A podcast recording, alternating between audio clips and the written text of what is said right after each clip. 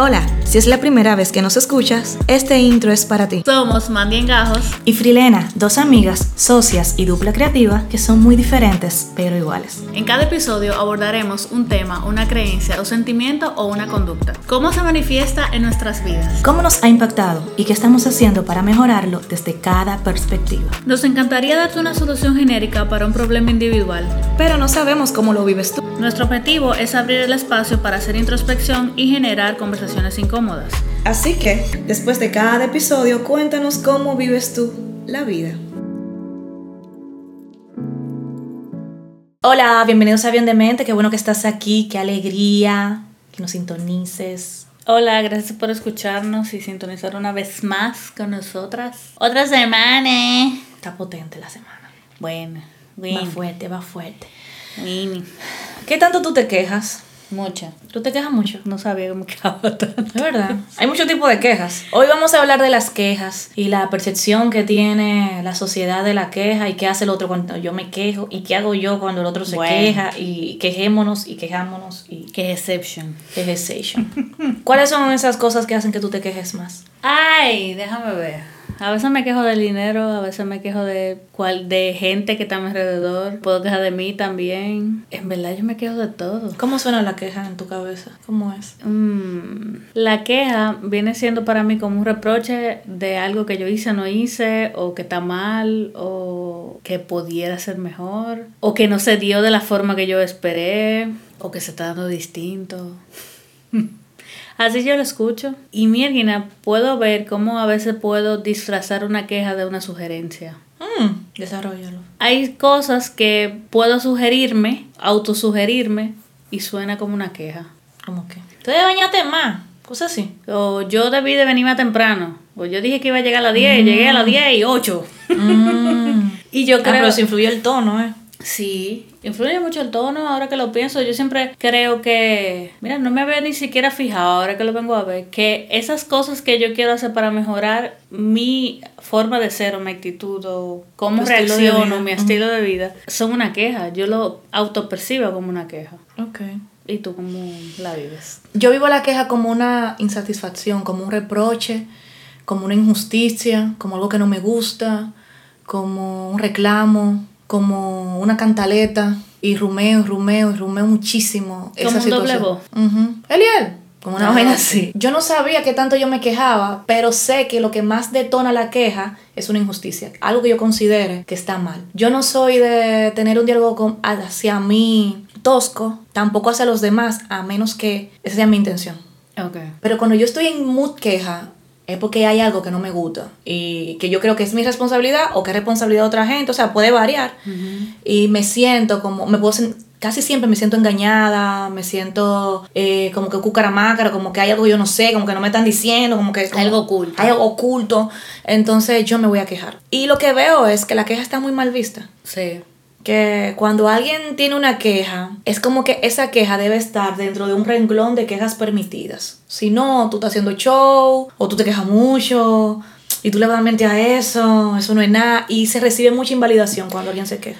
Entonces la queja tiene, se relaciona mucho también con discutir, el, el hecho. El hecho de discutir. O sea, digo que se relaciona, pero creo que es un concepto genérico, que entendemos que todo el que se queja está discutiendo. Sí. O está reclamando. Y nosotros que brindamos un servicio eh, a terceros, a veces usuarios se quejan con el cliente de nosotros y nosotros recibimos esa queja. Y muchas veces esa queja es un pleito, es una discusión que quiere tener el otro. Entonces el mood de quien la recibe es como que, oye, yo soy un intermediario. Quizá lo que está detrás de la queja es frustración, ira, enojo y por eso es tan difícil de lidiar con ella. La sensación de sentirse engañado también activa la queja. Con la queja. Wow, sí. Y mira, yo en ocasiones, yo siento que yo me quejo más con cosas que tienen que ver conmigo. Porque si hay una injusticia o hay algo que tiene que ver conmigo que me cobraron de más, yo lo pienso, pero yo no me quejo de eso. ¿Por qué? Porque yo siento que eso es lo que yo merezco. Y en un episodio hace muchísimo hablamos de eso. De, nuestros cuarenta y tantos episodios. que yo decía que yo compré algo y que hacía más dinero y yo nunca pregunté qué era. Entonces, quizá el miedo a quejarme es que me hace entender que eso va a pasar. Quizá el miedo a, la respuesta que le van a dar a tu queja. a mi queja, exacto. También, y también eso lo compartimos en otro episodio, mi mamá se queja mucho. Y yo pasé mucha vergüenza con mi mamá. Ella se queja peleando. Entonces, el yo escucharla quejándose me daba mucha vergüenza. Y era como, trágame tierra, yo no quiero estar aquí con esta señora que fue con la que vine y con la que me voy. Entonces, ese sentido de, esa sensación de sentirme avergonzada no me lleva a quejarme de Porque tú piensas que de lo que tu mamá se quejaba era muy eh, simple, muy aéreo. Es como. Es lo que decimos, hay una invalidación a la queja. Estamos en una fila y la cajera está durando mucho en el supermercado. ¡Esta cajera! Entonces también, como. Era la forma. Era la forma. Esta cajera sí es lenta, Dios mío, qué lenta esa cajera. Y es como que lo que lleva un ser humano. lo entiendo, el asunto de la rapidez y toda la vaina, pero ella está haciendo lo mejor que puede también y está brindando un servicio y quién sabe qué le pasó a su amor en el día. Entonces yo lo veía así como esas quejas son molestas, avergüenzan, son un bochorno, son un pleito muchas veces y yo no quiero experimentar eso. El, mira, mira, mira esa doña que se está mal comportando. Tú ves. te da vergüenza Entonces me da me, vergüenza la reacción de los demás. Y también pasa mucho que de las pocas veces que me he quejado, quien me brinda el servicio no se inmuta. Pero también entiendo que está dando un servicio y es como yo soy un intermediario. Esa persona es el intermediario entre esa empresa y yo. Pero no se involucran, entonces a veces hay que quejarse peleando para que te sirvan, te asistan. Y el servicio al cliente aquí es horrible. Entonces es una relación entre me siento impotente, me siento no escuchado, me siento que me están cobrando de más o, me, o están abusando de mí y a la vez tú ni siquiera me escuchas, ni me, ni me presta atención como lo que yo necesito que tú hagas. Y muchas veces yo para evitar esa sensación, yo lo dejo como... Y eso me hace invalidarme a mí, o sea, invalidar lo que yo siento. Claro.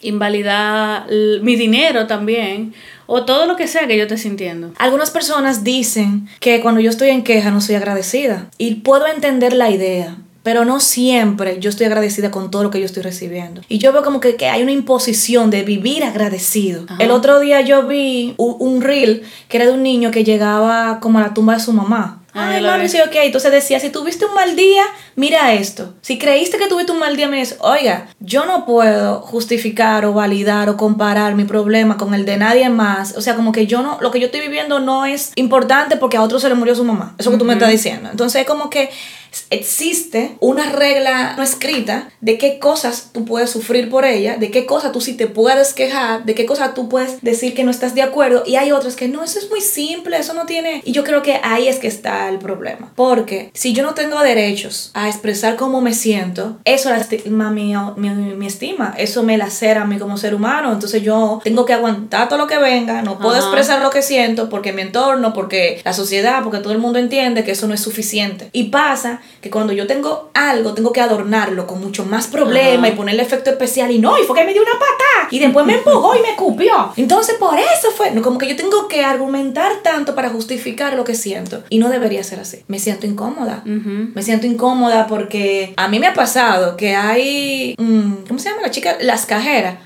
hablando con la otra cajera. Y yo ahí, para. Sí. Entonces, es verdad que ella hace lo mejor que puede, pero no todo el tiempo están haciendo lo mejor que pueden. Y ese día yo estoy rápido, o ese día yo entré a comprar algo y ella está con un relajo, con, con, el, que, con el que empaca. Entonces, no me puedo quejar porque si me quejo soy una persona eh, grosera. Entonces, no todo el tiempo, o, por, o no significa que porque yo me queje por algo, no, no quiere decir que yo no sea agradecida. Yo me estoy quejando por esto en específico. Yo entiendo que la gente no le dé espacio a la queja. No. Y, y cuando alguien se queja, un ejemplo redes sociales o con un servicio, muchas veces yo que estoy del lado de quien te sirve, minimizo esa queja. Pero yo no sé todo lo que pasó esa persona para venir a, decirme a mí esa queja por mensaje directo, por donde sea. Y también entiendo, y ahora lo estoy viendo desde esa perspectiva, de que esa persona pagó por un servicio y se está quejando porque no lo, recibió. No lo recibió de la manera quizá que se ha dicho que se, ha dicho que se va, que va a recibir o la expectativa que tenía según lo que leyó por ahí o le dijeron. Y tiene sentido. Es como todo el mundo recibe este trato, yo recibo este, mierda, ¿por qué? Y a veces pasa que lo he visto en ocasiones que justifico la queja por algo mío físico. Eso es porque yo soy negra, eso es porque yo tengo el cabello Es lo que te decía. Es porque, ajá. Porque no es suficiente en mi queja, yo tengo que agregarle algo Es que, que yo sí, soy pobre. Es que sí, que mueva la masa, porque yo no Sí. puedo simplemente decir que no me dieron un buen trato en tal tienda, porque eso la gente no lo va a tomar en cuenta. Ahora, cuando yo digo, no, seguro era porque yo era negra rizada y por eso fue que no me dieron el trato, ahí Es sí. verdad. Ahí sí coge sentido. Ahí Sí. sí. Cuando yo me quejo de algo, tiene que tener mucho sentido y tiene que ser muy fuerte y, ver, y yo tengo que verificarlo con 200 fuentes de que Ajá. sí. Yo creo que el asunto de que la queja no es bien recibida viene por factores químicos también. Cuando yo estoy en queja, yo elevo mi cortisol. Ok. Me vuelvo más pesimista, más negativa. Se crea un ambiente Pero de entonces, frustración. Ahí estamos, hay dos vertientes como lo veo. La queja por mi existencia y la queja por temas materiales que experimento en el día a día. Sí. Entonces, si nos vamos, ejemplo, que yo me queje de mi existencia, de que, ay, hoy, hoy no llegó el agua, que son cosas realidades que se vive aquí. Usted que nos escucha de Suiza, Sí. usted estará, usted estará muy qué? ¿Cómo no agua? Pero hoy sí. se fue la luz, yo tenía que trabajar y entregar algo temprano. Sí, esa es la queja emocional. Eh, coja- Todo me pasa a mí. Todo me pasa Todo a mí. fue porque yo. Exacto. Eso fue porque yo en el 96 no reenvié esa cadena de, Exacto, de, de me- de mensaje. mensajes. Sí, porque básicamente hemos estado hablando de la queja gener- en general, de los servicios o mal servicios, situaciones X. Pero ¿qué pasa con esa queja emocional? Esa queja emocional es un. Por eso yo dije ahorita que es como una voz. Sí, es un reclamo interno. En donde yo no estoy conforme con lo que yo hago, con lo que yo siento, con lo que está sucediendo. Tengo esa necesidad de algo. Yo pienso que la queja viene a mostrarme que yo no estoy contenta con lo que está pasando. Y uno de los mayores problemas de la queja, o lo que hace que la gente la rechace, es que me quejo pero no acciono. Y cargo entonces al otro. Y cargo al otro. Entonces, si yo me quejo contigo del mismo tema 150 veces, eventualmente tú te vas a hartar de mí, de que hablando de eso, de que estamos quejando, me estoy quejando de eso porque yo no veo, o sea, La tú no intención de ves la cambiar. intención de yo hacerlo distinto. Yo estoy en queja, en queja, en queja, en queja y no veo nada. Y claro, no lo voy a ver porque estoy pensando en la queja, en lo que me falta. Y en el episodio antepasado, o pasado, Yo no sé. hablamos de eso, de prestarle atención a lo que me falta, que por qué yo me, mm, en lo que fallé. ¿Qué daño tú crees que te hace a ti estar en queja constante? Cuando yo soy una queja constante, yo no estoy pendiente a lo que yo hago, ni a, ni a lo que soy, ni a lo que realmente pasa, porque solamente le estoy prestando atención a la queja, a eso que entiendo puede mejorar o que está mal. Yo no estoy viendo la realidad. O sea, yo lo estoy viendo desde una perspectiva viciada y lo puedo ver. O sea, ni siquiera tengo el chance de salirme de ahí y verlo, sino que este es el único. Estoy- estoy este el- estancada. es el único plano que hay. No existe más nada. Ah, De esa forma me hace daño la queja. Y también llevo al otro, lo pongo al garete. Pongo rápido. Lo pongo rápido para que accione, para que bregue también, para que me resuelva. eh, porque muchas veces mi queja es para que el otro resuelva lo que yo Para que el otro reaccione a lo que yo reaccione necesito. A lo que yo necesito o que lo haga por mí. Cuando yo estoy en mood queja, el daño que yo le hago a los demás es, es que yo tengo una necesidad tan grande que yo lo que quiero que me rescaten, literalmente. Yo quiero Sí. que me ayuden, me rescaten, me ayuden a buscar una solución, estén ahí. Quizás el daño directo es exigencia a los demás. Me pongo más exigente. Insuficiencia también. Porque entonces si yo te estoy exigiendo lo que tú no ha- lo que tú estás haciendo no es suficiente, tienes Ajá. que hacer más, tienes que bregar más, tienes que Entenderme más, Entender, comprenderme más. Todo más. Más empatía, más vaina, más, más todo. Y yo no lo estoy diciendo Ajá. eso conmigo, ni con el otro, claro está. Y el daño que yo me hago a mí es que yo tengo ese discurso interno y como que me apaleo. Todo el tiempo me estoy dando y yo, y yo esto, y yo lo otro. Y, y- y no hice, y sí hice, y esto me pasó. Y entonces la narrativa o, o- o la forma de hablarme es totalmente tosca, negativa. No entra el agradecimiento porque entonces no puedo ver qué más hay. Eh, me obsesiono, compulso. También se, rela- se puede relacionar con la culpa. Creo que sí, Entonces, claro. Cuando me quejo mucho, puedo sentirme culpable de esas cosas que no estoy haciendo o que me quejo. Hmm. Claro, yo creo que va, va de la mano la culpa y la, y la Sí. queja, creo que sí. Yo había leído que la queja emocional tiene mucho que ver con la intención de aliviar un sentimiento, sufrimiento, eh, como de expresar ese malestar y que en otras ocasiones también tiene que ver con la necesidad de criticar a los demás. Yo no tengo el suficiente valor para hablar con X de frente, pero me quejo contigo de X, porque no, no me atrevo a ser honesta con la, con la otra persona. Entonces es más fácil para mí quejarme de mi esposo contigo, porque el quejarme contigo de mi esposo no soluciona el problema. No. Solo alivia el malestar que yo tengo, porque yo tengo una necesidad de hablar de lo que me hicieron, de lo que él hace, de lo que no hace. Hablarlo con él significa que yo tengo que colaborar Y en también una solución. busca el hablarlo con otra persona, busca identificación, porque entonces ahí Que me monto vale. yo, dije, el mío también. Son dos perros. Ajá. Y entonces, y ahí podemos durar horas muertas. Sí. Algo tiene que suceder en el cerebro cuando nosotros, cuando nosotros usamos la crítica hacia otra persona porque es deliciosa. Es posible que de dopamina. Es posible. ¿Qué dicen los médicos que nos siguen? No dicen nada, ¿eh? No habla, no opina, uno empieza aquí a hablar y no sabe si lo que está diciendo es o no. Tiene que dar al- algo porque, primero, después de la crítica se termina agotado. Ajá. Uno termina grave. Y cuando yo empiezo, las pocas veces que me he montado en críticas full a otra gente, yo no me puedo parar. Una Eh, compulsión, no me detengo. Y, tú, y todavía se callan y yo no, y tal. Me ha pasado pila, y saco otra vaina para seguir hablando de eso. Entonces eso tiene que tener algún, algún beneficio, algo se pasa en el cerebro cuando criticamos al otro. Con la crítica lo que me ha pasado es que me he conectado con mucha gente a través de la crítica y cuando no- como no tengo que, nada que hablar con un grupo de gente, entonces Eres una víctima. déjame, a- a- abro mi cartera, chisme, chisme, chisme, habla de otro. Entonces a veces, a veces lo puedo ver antes de hacerlo, de que, mira, viene ese pensamiento de que habla de fulano. Ah, y me quedo de que no, no es necesario. Piensa en mí, ¿qué, qué haría Ajá? Frilena ajá. hablaría de eso. Primero, no sé quién es nadie nunca. Yo soy ¿Qué? la peor persona para hablar con otra, de otra gente. Entonces, y de la gente que conozco mucho no pueden hablar porque las quiero. Yo, tú no puedes hablar de fulano conmigo, yo no soy el target. Oye, estaba pensando en que ese miedo, porque también está la otra vertiente, la gente que aguanta, aguanta y aguanta por miedo a expresar lo que siente porque lo van a, a confrontar o a invalidar. O Entonces- abandonar, O abandonar. Tú sabes, o va a recibir, y son gente que se pasan la vida, sí señor, sí señor, sí señor, tú sabes. Y pienso, eso es una actitud que se aprende en la casa. Sí. ¿Qué pasaba cuando yo me quejaba de algo en mi casa? ¿O qué pasaba cuando yo me quejaba en el colegio? Ay, que me jalaron el pelo, que fue la...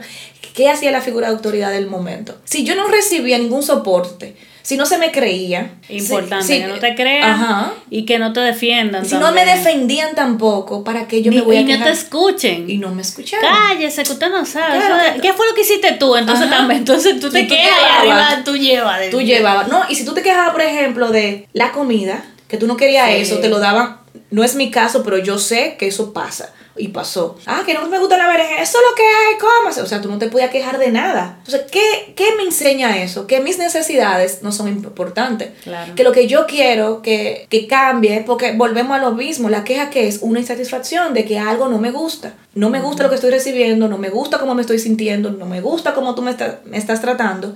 Y por eso alzo la voz y digo, güey, esto. Pero si lo que de allá, si de allá para acá lo que viene es un boche, o una invalidación, o un eso no es importante, y tú estás así por eso. Oye, no hay una, una frase que, destruya más por ese disparate. Sammy. ¡Sabazo! por ese, y tú vas a llorar por eso. Y es como que, mira, ¿y por qué sí puedo llorar según tú? Eh, Pásame la lista. Dime, ¿cuáles son esas, eh, esos topic, los tópicos por los cuales sí yo puedo llorar? Sí. Entonces, algo que yo he usado en, en mi proceso de maternidad es que no hay nada simple. O sea, mi hija llegó a llorar por los zapatos de una muñeca, que seguramente lo barrí yo. Y después me hacía la loca. Después me hacía la loca. Pero vamos a buscarlo. Una buena tal que te botaron Yo, duquesa. duquesa, lo está usando otra Barbie. Entonces ella lloraba. Recuerdo también una vez, hace el año pasado, ella quería un personaje de un juego que ella juega ahí, un Genshin Impact, no sé. Ella estaba haciendo todo para que ese personaje le saliera. Y No le salió. Porque es como, un- como una ruleta. Ajá. Y esa niña lloró. Yo pensé, te lo juro, cuando yo la vi llorar, dije, bueno, ya, ¿qué, qué fue? ¿Qué fue lo que ¿Qué fue lo que pasó? Yo veo, ¿qué fue? Llorando por su personaje. Y yo, es importante. Y recuerdo a mi esposo consolándolo, no te preocupes, vamos a ver si lo consigo. Oye, señores. Porque tú sabes lo que yo creo, escuchando esto, escuchándome ahora mismo, pienso que si yo no considero que es importante por lo que tú estás sufriendo, yo no puedo ser empática. Claro. A mí tiene que conmoverme tu sufrimiento. Como él juega también, le conmovió. Exacto, a lo conmovió. Como yo lo tú no entendí. juegas, ¿a ti qué te Tiene los importa? ojos aguados. Y yo, no, pero, señores. Pero yo he aprendido que aunque las cosas no me importen o yo no las entienda, seguir siendo un sostén. ¿Por qué? Porque es importante para ti y tú eres importante para mí. Si algo es importante para ti, aunque sea un disparate, yo te voy a apoyar. Eso es lo que yo entiendo que yo doy dentro de una relación. Yo no entiendo eso. No entiendo el problema de ese muñeco. No sé qué es lo que pasa. No sé por qué el bizcocho no te subió, no sé, no me interesa. Tú a veces haces un, pastel y me dices, ah, no, que no quedó, yo lo veo igual. Y yo, bueno, sí, lo que tú digas también. Entonces, no me importa por lo que tú estás sufriendo. A mí lo que me importa en general es que tú estás sufriendo. A mí no me importa qué es lo que te causa el sufrimiento. Y eso me ayuda a ser más empática y más compasiva y más comprensiva con los demás.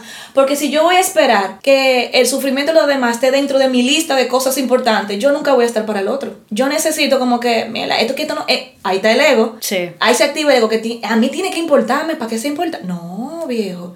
No importa si tú estás llorando por tu perro y yo no quiero saber de perro pero tú estás sufriendo, no tiene que estar en mi lista para yo acompañarte. El otro día pasó que yo fui a la veterinaria con mi perro que estaba recuperándose, estaba enfermo de algo y estaba recuperándose. Y fue un muchacho con una perra que tenía muchísimos años, esa perra ya estaba cieguita, la pobre. Mm. Entonces iban a, a, dormirla? Y él se quedó con ella y él estaba triste. Y yo, y yo lo entendí, yo dije, mira, a mí me ha tocado poner eh, a dormir perro, un perro que yo tenía. Y es como que sí, duele. Y uno no deja de extrañar a los perros. O sea, es un perro y la gente a veces no le da importancia, pero es una parte de tu familia. Claro. Y a veces yo lo pienso y digo, ah, pues, bueno, ¿a los cuántos años se irá a morir Luca? Y también lo veo de que hay gente que sí le da importancia y le da cabida a esa tristeza y hay otros que no, que deciden ignorarlo. Y eso se relaciona con eso mismo, de yo lo entiendo, me pongo en contacto con eso. Es importante para mí. Y entonces cuando no es importante, ¿cómo yo reacciono? Muchas veces yo he reaccionado indiferente, he sido intolerante, he sido... Crítica, juzgó. Crítica, juzgó. He sido, sí, he juzgado mucho cuando yo no lo entiendo, cuando entiendo que es un disparate mi hermano una vez estaba sufriendo por una relación con una amiguita que tenía, que se dejaron de hablar y así, ¿qué? Y yo dije, ¿qué? De lo que estamos hablando. Y ella se dio cuenta de que ah, esto no te importa. Y yo, mierda, en verdad para ella es importante, porque para mí, siendo más grande. Sabiendo tú que ella va a tener 800 amigas en el futuro. Exacto. También es importante porque es una relación. Quizás son los poquitos que tiene ahora, pero eventualmente van a crecer y van a ser más. Y eso es lo importante en este momento. Y eso me, y, y me ha hecho invalidar muchísimo a, a la gente de mi entorno, como que no sufra por eso. Pero también entiendo que las ganas de consolar me lleva a la invalidación. Y cuando yo te digo, ay, no sufra por eso, pero se murió mi abuela. Da risa, pero. no, se murió mi abuela. ¿Cómo que no, no, ¿Cómo que no sufra por eso? Esta viejita se iba a morir, ya ella tiene 28 años. Yo dije, yo sé que sí, pero me duele como quiera. Exacto. Yo sabía que se iba a morir, pero se murió y me duele. Eh, yo me imagino este momento del, del, del, del episodio, que cuando el episodio se empieza a poner turbio. Eso fue lo que pensé.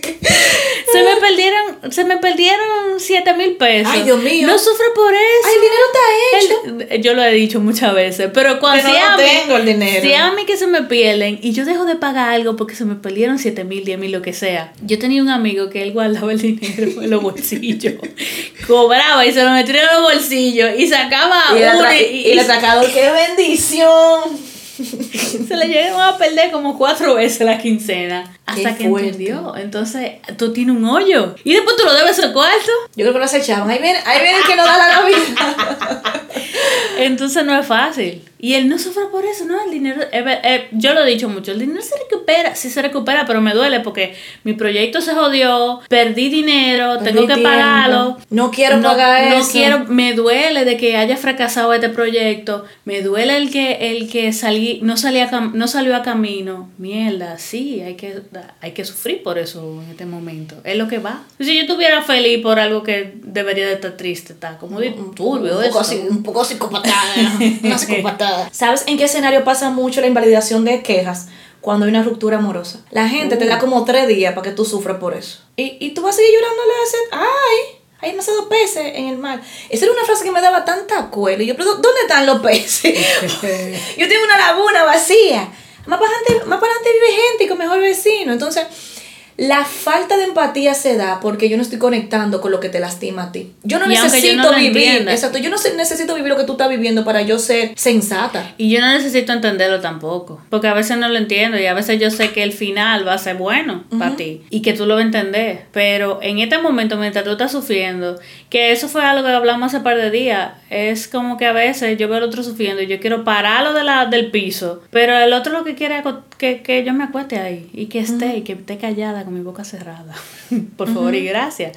Entonces, la incapacidad de estar callado es incómodo. O sea, es muy incómodo estar callado con una gente acompañándolo. Es muy incómodo escuchar al otro quejarse y no responder para atrás y hacerle ver todas las bendiciones que tiene en su vida. Porque ahí es que más un- a mí me ha dado de, mira La estas profeta. bendiciones. eh, Estas bendiciones, tú tienes una casa, tú tienes qué sé Tú yo tienes qué. luz, tienes Ajá, agua, tienes techo, ya. tienes comida, tienes internet y ya no me puede doler el pie porque tengo todo eso y el dolor del pie que hago. Me caí, tengo un yeso, entonces No me puedo no. quejar de eso. Hay gente que está peor que tú. Y con yeso. Y yo como que, pero es que es, es que es absurdo eso. Para mí eso es absurdo que tú me digas a mí que hay gente, porque también, también están la Kardashian que está mejor que yo, porque tú no me comparas para arriba.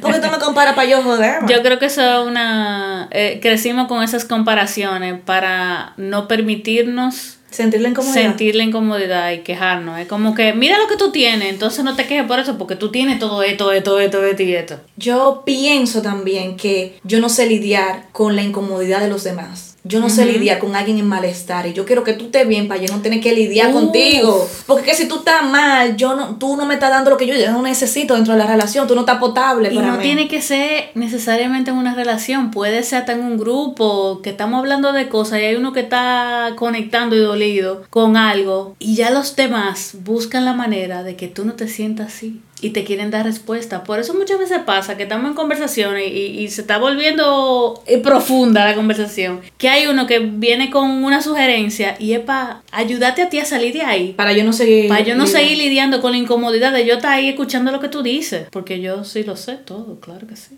Y eso es ego. Es que es incómodo escuchar a otro sufriendo por algo y que le hicieron, ay, nadie quiere, ¿no? Estamos todos de fiesta. sí. Oye, ¿qué tú estás haciendo? Dos, dos en una. ¿Qué tú haces para lidiar tú con tu propia queja? ¿Cómo tú estás llevando esos momentos, tiempos de queja? ¿Y qué tú haces para acompañar al que está en queja? Me gustan los dos por uno.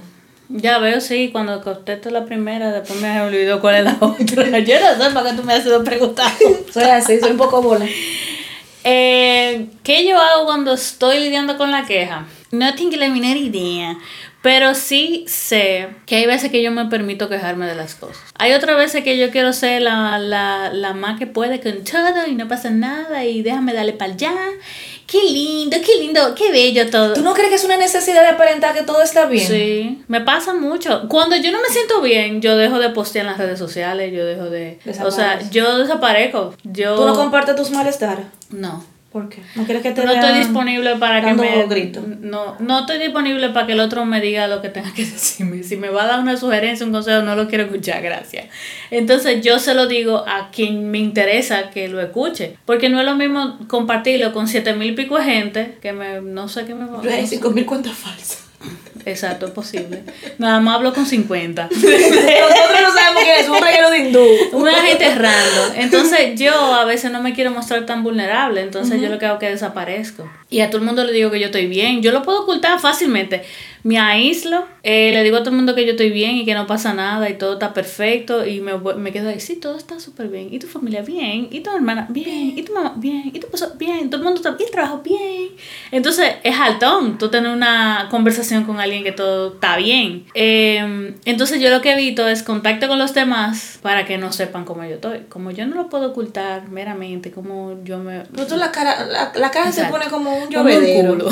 Como que- cuando estoy enojada como un culo y cuando no lo Está estoy. triste como un llovedero. Yo no te veo, yo ya tiene esta algo ahí. Vamos a esperar cuando me lo va a decir. Entonces muchas veces no me Entonces doy te cuenta. pregunto, ¿tú has visto el reel? Todo es reel, mi amor, todas mis referencias son de reel. Que está como el papá en la familia, y están diciéndose lo que no sé, lo que no le gusta el uno al otro. Ajá. Y este papá, a mí lo que no me gusta de fulana es que ella es muy llorona. Y se y ya no es cierto. ese, ese eres tú, tú no tienes nadie. Yo te digo, ¿qué te pasa? Y empieza a gritar yo ya. ¿A qué le pregunté? Eh, muchas veces me aíslo, em, di- finjo que todo está bien. ¿Pero por qué? Ay, porque, porque no quiero lidiar con la... Porque también veo cómo el otro quiere hacer cosas para que yo me sienta bien y es como que no va a pasar. Que yo no me quiero sentir mal, quiero sufrir un poquito. No, no, y también es como que no, lo que tú haces no tiene que ver contigo, con que tú hagas algo, tiene que ver conmigo. Entonces, por más que tú hagas, como que tu esfuerzo va a ser en vano porque no va a pasar. Hay periodos que yo me he dejado llevar, como, mira, yo no puedo, déjame, yo quédame así y, y sentirlo, la incomodidad o lo que sea que instinte la queja, bla, bla, bla. Con respecto a los servicios, yo no soy tan de quejarme y también es que a mí me cuesta como darme cuenta. O sea, para yo darme cuenta de algo que en un establecimiento yo tengo que durar rato ahí. Tiene como el termómetro dañado. Sí, es como son tantos. Ah, sí, tenga, compras. Cóbraselo. Y después yo me está cobrando? Y no eran tantos. Eh, yo en mi casa, después de camino para mi casa, y no eran tantos. Ay, Dios entonces me toca ahí pausar un poquito y pensar, porque ¿por qué yo ando tan rápido muchas veces? Entonces crees que tú no estás presente. No, yo ando rápido, yo en tu mente, por eso tú no conectas con lo que está pasando. Yo tengo otra cosa. Bueno, antes que respondas cómo lidias con la queja de alguien, cómo tú reaccionas a la queja de alguien y después cómo tú lidias con eso. ¿Doy una de nuevo? no, te encanta.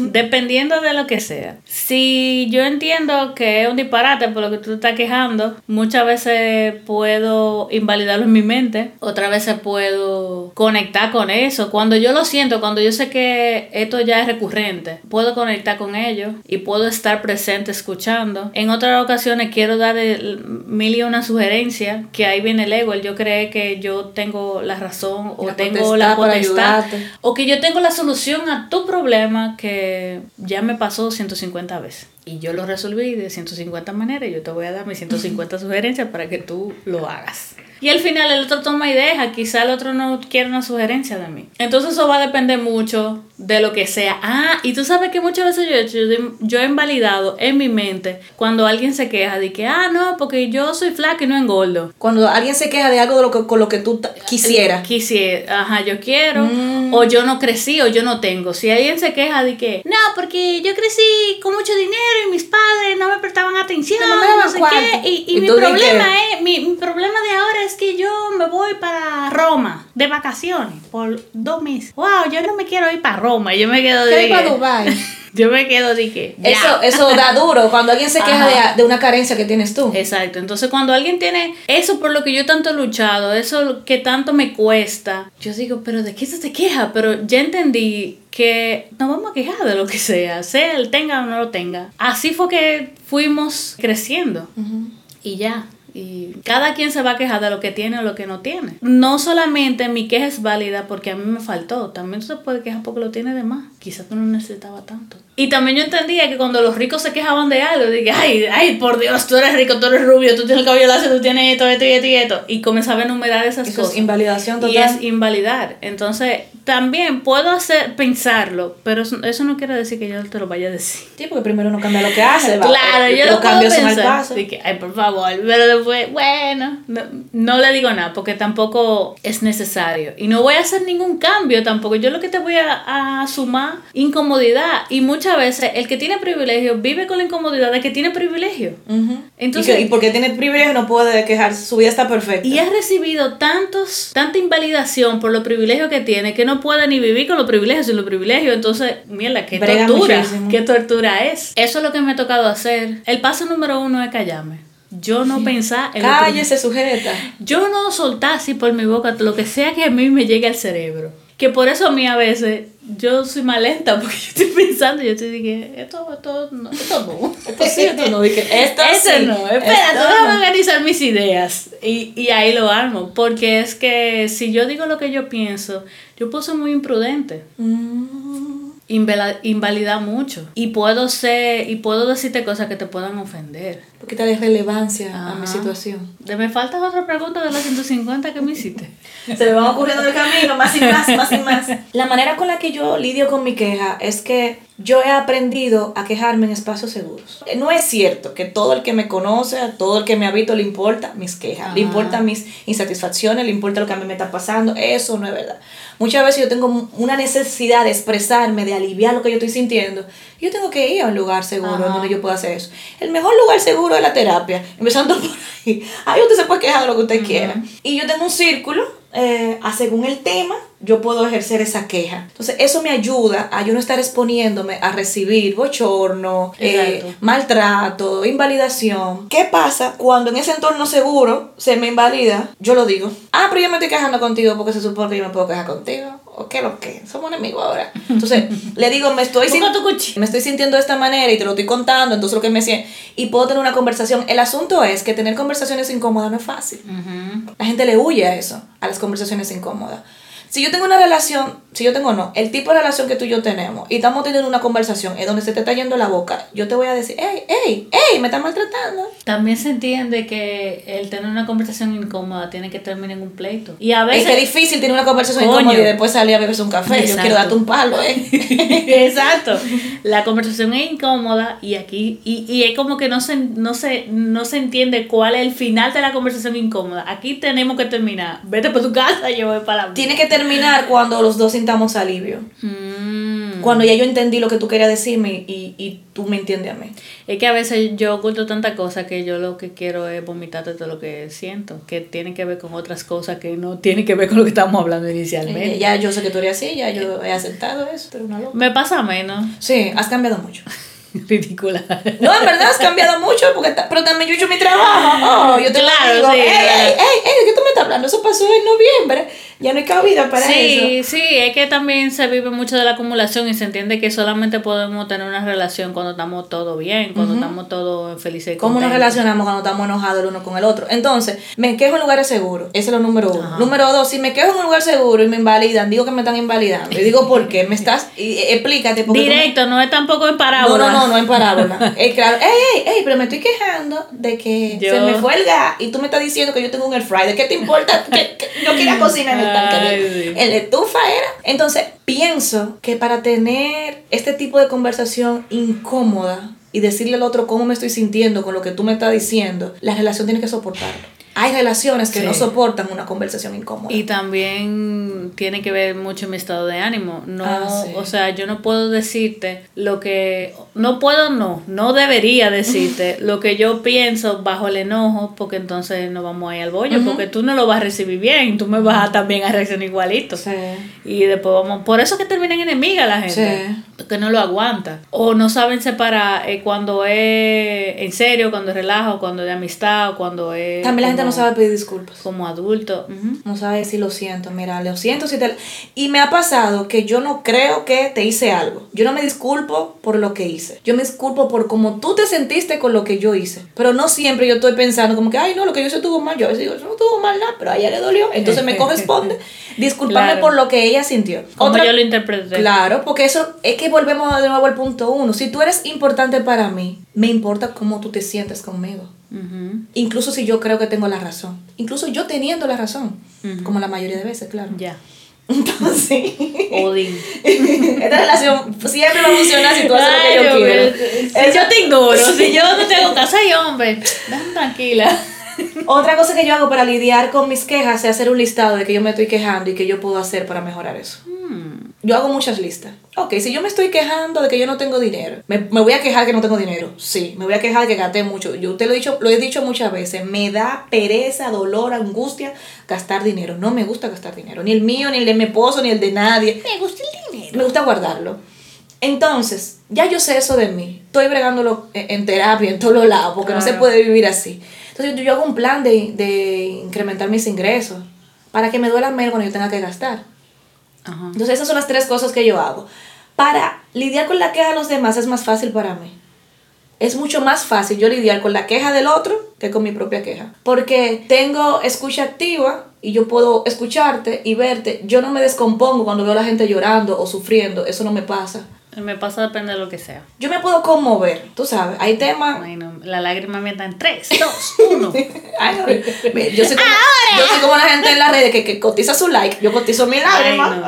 Entonces yo no siento incomodidad cuando yo veo el otro sufriendo o pasando o hablando o de gran... No, yo puedo escucharte tranquila y pensar en qué voy a hacer ahorita. Tranquila, ni sin, no tengo la necesidad de sacarte de ese sentimiento. Eso lo aprendí en los, en los, Sí, en los en grupos de apoyo. Pero ya yo de antemano venía así, tú sabes. Entonces me ayuda también a lidiar con la queja de los demás, que yo le hago preguntas al otro. Porque a veces yo estoy en queja, pero yo no sé nada. Yo lo que me estoy quejando de eso, yo no entiendo nada, ni sé nada, ni he Entonces te identificado pregunto, nada. "Pero- Pero ¿qué es lo que te duele? Y, y tú pensaste, ah, y tal cosa. Ah, lo que pasa es que la otra vez te pasó esto y tú me dijiste que iba a hacer esto, lo hiciste al final. Entonces como que es una de mis virtudes. A veces sabes. a mí me cuesta cuando he estado en esos espacios que el otro tiene las herramientas y no las sabe, no las ha- no las sabe aplicar. Muchas veces yo quiero decir, mira, esta es la caja, esta es la caja, agarra. Entonces, y me sofoco. Entonces ahora también he chileado un poquito. Ay, mira, tú estás aprendiendo también. Y es como tiempo. que a veces yo tengo una caja de herramientas y yo lo que necesito es un martillo, pero yo lo que tengo ahora mismo es una lija. Tengo La que lija- esperar. La lija no me va a ayudar. Tengo que esperar. Y no a todos nos toma el mismo tiempo entender qué necesitamos. Ajá. Hay gente que necesita conectar O necesita tiempo o necesita tiempo. para agacharse a su caja de herramientas y Y coger ver. el martillo. Y ver Y que ver. hay un martillo y cogerlo. Hay gente que ni siquiera ve el martillo. Hay gente que ni ve ni la caja. Exacto. Y tú sí que preguntas ahí, Mira coño, ahí, tu muchacho, madre. una patada acá, mira acá. Entonces, Ser compasiva, ser empática, entender que no es en mi tiempo. Sí, porque entonces yo le exploto la burbuja al otro, el otro se está protegiendo como puede de lo que siente y yo lo que quiero es, mira, mira, eh, eh, este es el mundo que hay fuera, no sé qué, y el otro le va a costar más tiempo, porque también a mí me costó, lo que pasa es que ya yo estoy en otro, otro nivel. Ajá. Y por último, yo no utilizo palabras, no sé en qué renglón de la gramática están estas palabras, las voy a decir como de minimizar. Eso es fácil, eso es simple, eso lo hace todo el mundo. Y eso, por eso, ay, no, yo no utilizo ese lenguaje, porque eso invalida mucho al otro. Y se siente como, o sea, yo me imagino a alguien, le quedaban 500 pesos y se le perdieron, tú. Y yo vengo de que, ay, pero 500 pasa. Ah, quizá porque yo tengo 4 mil en mi cartera, quizá por eso yo pienso que 500 no son nada. Entonces, para mí lo que vive el otro nunca es fácil, ni simple, ni... No, yo lo veo como del tam- de la dimensión que lo estás viendo tú. Tú lo ves grandísimo, un tsunami. Ay, sí, yo también lo veo. Ay, un cocodrilón. Yo también me monto... un cocodrilo a la ola Sí, ahí. sí, sí, yo también lo veo igualito como lo ves tú. Entonces eso me ayuda a estar... ¿Y sabes sobre todo qué me ayuda? Yo no soy el Dios de nadie. Yo no te voy a sanar, yo no más te puedo acompañar. Mi lugar en el mundo es acompañar a los demás. Esa idea que yo puedo tener en algún momento de que yo le voy a dar la solución al otro de sus problemas de su vida, es una fantasía Sí. pendejísima. Sí, sí. Porque yo misma no sé qué hacer con mi vida. Y entonces también eso le da cabida a mi ego. Claro. De que yo... De que yo- Ya que entiendo el concepto del ego, lo menciono cada vez que pueda. Entonces- Me costó mucho entenderlo, lo siento. Ay, vamos a hablar del ego entonces. me encanta, el ego me encanta, en verdad. Y también, en mi caso, a mí me pasa, me pasaba más antes que ahora, que yo quería ser siempre útil para Ah, ti, sí, para claro. comprar mi lugar dentro de la relación. Y como que tú tengas una situación en que yo no te voy a ayudar a salir de ahí. Se siente chévere a veces el mínimo y que el otro me ame desde el mínimo que yo estoy haciendo. Es como, oh, ¿qué? Pero no tengo No que sobre, esforzarme. sobre esforzarme para que tú me tengas en tu vida. ¡Ay, qué chulo! ¡Wow! Me encanta. Bueno, chicos, chicas, chiques. Hoy hablamos de la queja. Nos encantaría saber cómo la vives tú. Si te quejas mucho, si no te quejas. ¿Qué pasa cuando alguien se está quejando mucho al lado tuyo? ¿Te detona? ¿Te enerva? ¿Cómo lo vives tú? Cuéntame. Quéjate. Quinty. Déjanos tus quejas. No la vamos a. No, mentira, sí, le vamos a prestar atención. Gracias por escucharnos esta semana y esperamos que estés bien de mente. Recuerda suscribirte, compartir el episodio, seguirnos en Instagram, hablarnos, comentarnos qué temas te gustaría que habláramos aquí. Recuerda que siempre hablamos desde nuestra experiencia y que esto no representa la humanidad en un todo, sino lo que vivo yo y cómo lo experimento yo. Ahora te toca ver cómo lo experimentas tú. ¡Wow! ¡Qué poeta! Uf. Salomé Oreña me dice. Bye. Nos vemos.